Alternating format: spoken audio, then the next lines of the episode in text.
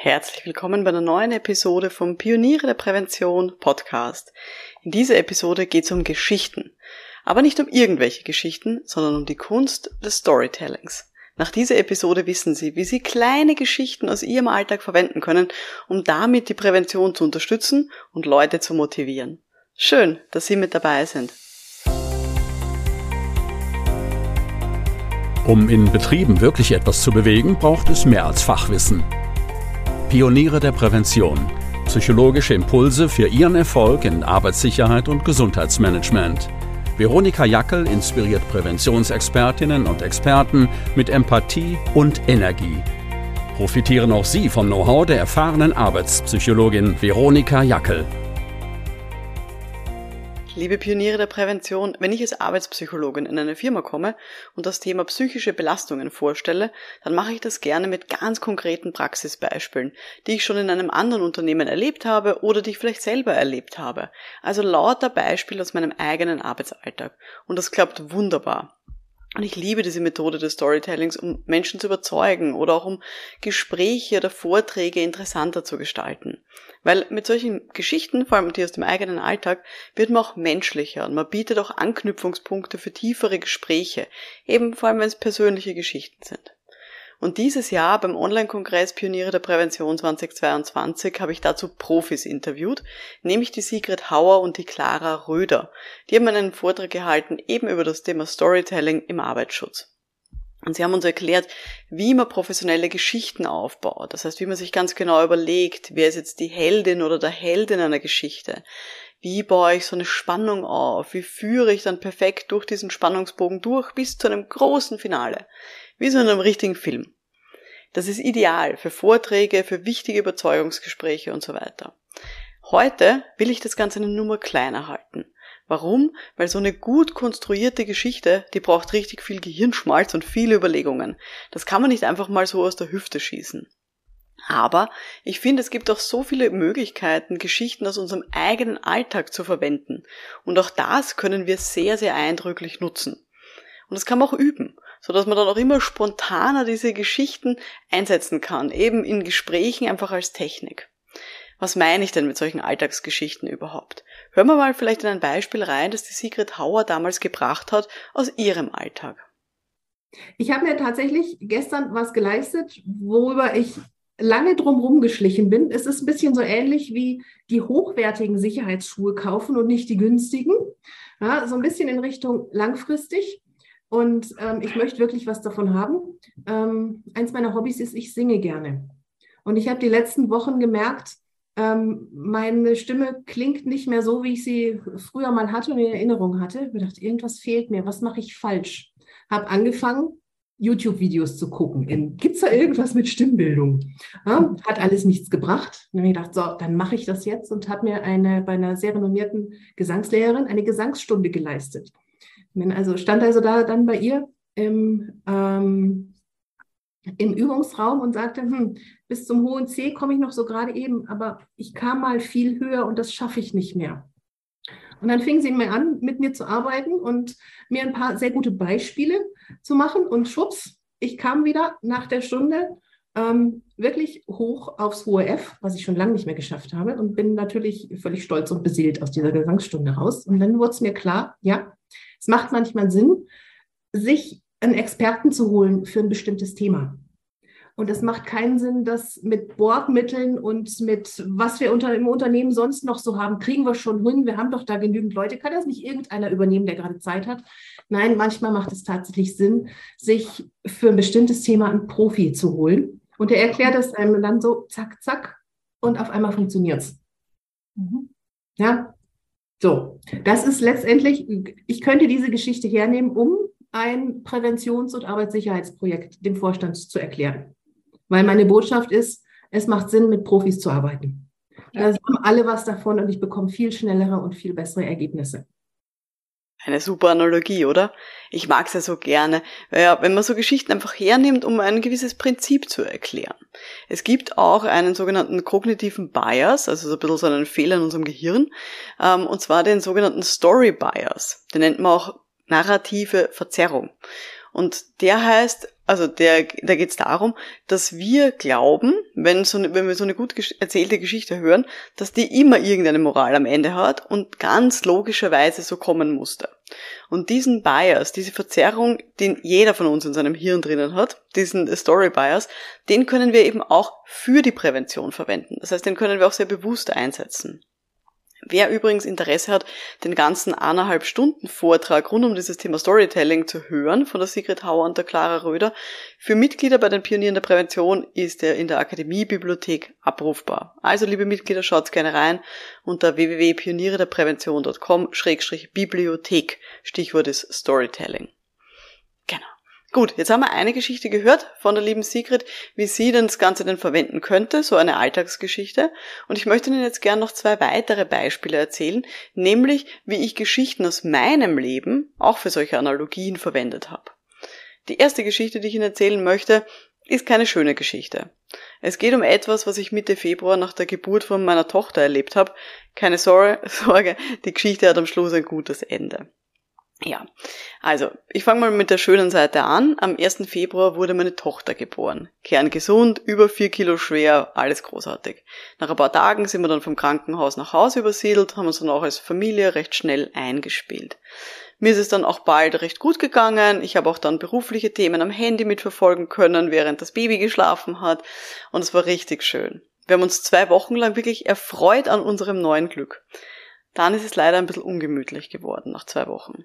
Angefangen hat's mit Brechdurchfall. Zuerst hatte ich Brechdurchfall, dann hat mein Mann den Brechdurchfall gehabt, wir waren jeweils zwei Tage komplett außer Gefecht. Das Baby hat dann Gott sei Dank nichts mitbekommen. Ich war aber ziemlich geschwächt, wie ich den Brechdurchfall gehabt habe. Ich habe dann eben auch nur im Liegen gestillt, ähm, weil ich es einfach nicht geschafft habe, mich aufzusetzen und sie dann eben auch noch zu halten. Und während dieser Zeit sind dann auch noch so Schmerzen, ja, ich würde sagen, so zwischen den Rippen einfach gekommen. Und ich habe mir gedacht, naja, habe ich mich halt schlecht irgendwie hingelegt. Ich habe mich verlegen, es ist, meine Muskeln sind irgendwie verspannt, ähm, weil ich vielleicht auch aufgeregt bin immer noch und ein bisschen nervös, ob ich da eh alles richtig mache. Und ich habe einfach schlecht Luft bekommen. Schleichend und immer aufsteigender, also immer stärker, sind dann auch die Schmerzen in meiner rechten Wade geworden. Und ich habe mir gedacht, oh Gott, zuerst dieser Brechdurchfall, äh, die Schmerzen in der Lunge, jetzt auch noch in der Wade, ah, das nervt mich alles. Aber okay, gehe ich halt einfach langsam über die Stufen. Ich habe gerade Wichtigeres zum tun, dass ich irgendwie es schaffe, auch neben dem Fieber gleichzeitig meine Tochter zu stillen und da irgendwie alles hinzubekommen. Also alle, die Kinder haben, wissen, in den ersten paar Wochen ist man da noch ein bisschen überfordert mit diesen Dingen. Gut, war halt so.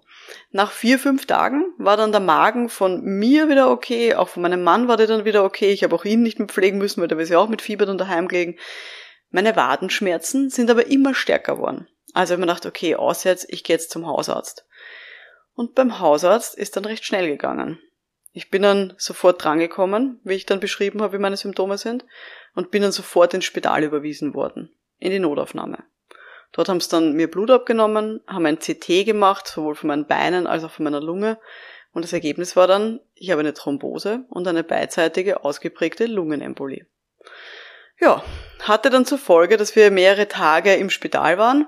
Wenigstens waren wir gemeinsam dort als Familie, also ich, damit ich die Kleine stillen kann, mein Mann, damit er eben auch die Kleine wickeln kann, weil ich bettlägerig gewesen bin. Es war sehr mühsam. Mein Fazit aus dieser ganzen Geschichte, mittlerweile Gott sei Dank wieder alles in Ordnung, ich war immer urstolz drauf, dass wir bei uns in der Firma Krankheitsanzeichen ernst nehmen. Ich bin auch früher schon von Mitarbeiterinnen heimgeschickt worden, wenn ich irgendwie kränklich ausgesehen habe. Bei mir habe ich es diesmal nicht ernst genommen. Das war schwierig. Ich habe in der Zeit einfach versucht, eine gute Mama zu sein und zu funktionieren. Und ich habe gelernt, das klappt wirklich langfristig nur, wenn man auf seinen eigenen Körper hört. Weil ganz ehrlich, so eine Lungenembolie, das hätte auch ganz anders ausgehen können. Und natürlich, eigentlich ist es peinlich als Präventionsexpertin. Aber die Geschichte kann auch Ihnen zeigen, es kann jeden und jede erwischen. Deswegen nehmen Sie sich mit, achten Sie auf sich, achten Sie auf Ihre eigene Gesundheit und auch die von Ihren Mitmenschen. Und schicken Sie Ihre Leute, Ihre Kolleginnen und Kollegen, auch Ihre Führungskraft, schicken Sie die heim, wenn die krank ausschauen. Oder ermuntern Sie zumindest, dass die zum Arzt gehen. Und achten Sie drauf, wenn sich irgend solche Dinge verändern weil das könnte Leben retten. Gut. Das war jetzt meine erste Geschichte. Ich weiß, ein bisschen eine heftige Geschichte. Wie gesagt, im Endeffekt ist Gott sei Dank alles gut ausgegangen nach ein paar Tagen im Spital ähm, und ja, vielen Monaten Spritzen geben, ist bei mir jetzt wieder alles in Ordnung.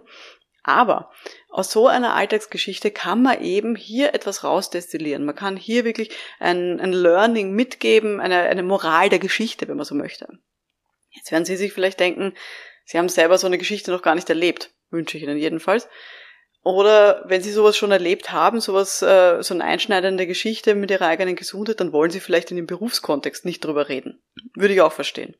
Deswegen mache ich jetzt noch ein zweites Beispiel wo ich Ihnen eine kleine Geschichte über Tomaten und Erfolg erzählen möchte. Und das ist eine Geschichte, die ist jetzt mehr aus meinem, sag ich mal, privaten Alltag, wo es jetzt nicht um Gesundheit geht, sondern ein bisschen mehr mein Hobby. und zwar war es so, äh, dass ich einmal auf dem Nachhauseweg zufällig getroffen habe, die Mutter von meiner langjährigsten Freundin. Die wohnt nur zwei Straßen weiter, also da die, ihre Mama zu treffen, war jetzt äh, nicht nichts Ungewöhnliches eben beim Einkaufen. Und die hat dann zu mir gemeint, ah, ich bin letztens auch bei euch vorbeigegangen, ähm, wow, du und deine Eltern, ihr habt ja echt große und ur viele Tomaten in euren Gärten stehen. Das ist ja richtig beeindruckend. Und ich habe dann nur gelacht und habe mich halt brav bedankt und gesagt, ja, danke, ja, es ist ganz gut gelungen. Ähm, und sie hat dann zu mir weiter gesagt, ja, aber was könnt ihr eigentlich nicht? Ihr könnt selber Häuser bauen, ihr könnt handwerken, ihr könnt auch Tomaten züchten, sehr Wahnsinn. Und ich habe darauf dann geantwortet, na ja, na, es stimmt so nicht, wir können nicht alles, aber man kann ja alles mal ausprobieren und man kann alles irgendwie lernen, weil das ist auch so ein bisschen die Einstellung, mit der ich aufgewachsen bin. Und eben die Mutter von meiner langjährigsten Freundin hat dann auch gesagt, ja, aber bei mir werden die Tomaten einfach gar nichts. Die bleiben klein und irgendwann kommen die Schnecken und fressen dann alles auf ich habe dann erzählt, habe gesagt, na ja, wir düngen halt recht viel einfach mit Grünschnitt aus dem Garten, mit Hornspänen, Pferdemist und so weiter. Und dann funktioniert das eigentlich ganz gut, auch wenn man die jedes Jahr an der gleichen Stelle anpflanzt. Und sie hat dann gesagt, so ein bisschen mit einem traurigen Gesicht, na, es ist mal alles ein bisschen zu mühsam, ich gebe dann einfach irgendwann auf. Und mir war dann klar, wie ich jetzt zugehört habe, da geht's nicht darum, dass ich und meine Familie, dass wir irgendetwas können, sondern in Wirklichkeit geht's um Ausdauer.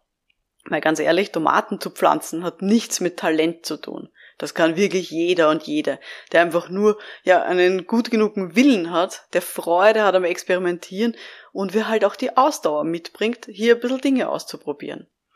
Und ganz ehrlich, so ist es doch das Gleiche bei unseren Beratungen in der Prävention, oder? Wir müssen ein bisschen herumexperimentieren, wie wir Leute motivieren können und eine gewisse Ausdauer mitbringen und am Ende werden wir sie alle davon überzeugen, dass Sicherheit und Gesundheit wichtig ist. Gut. Das war jetzt meine zweite Geschichte.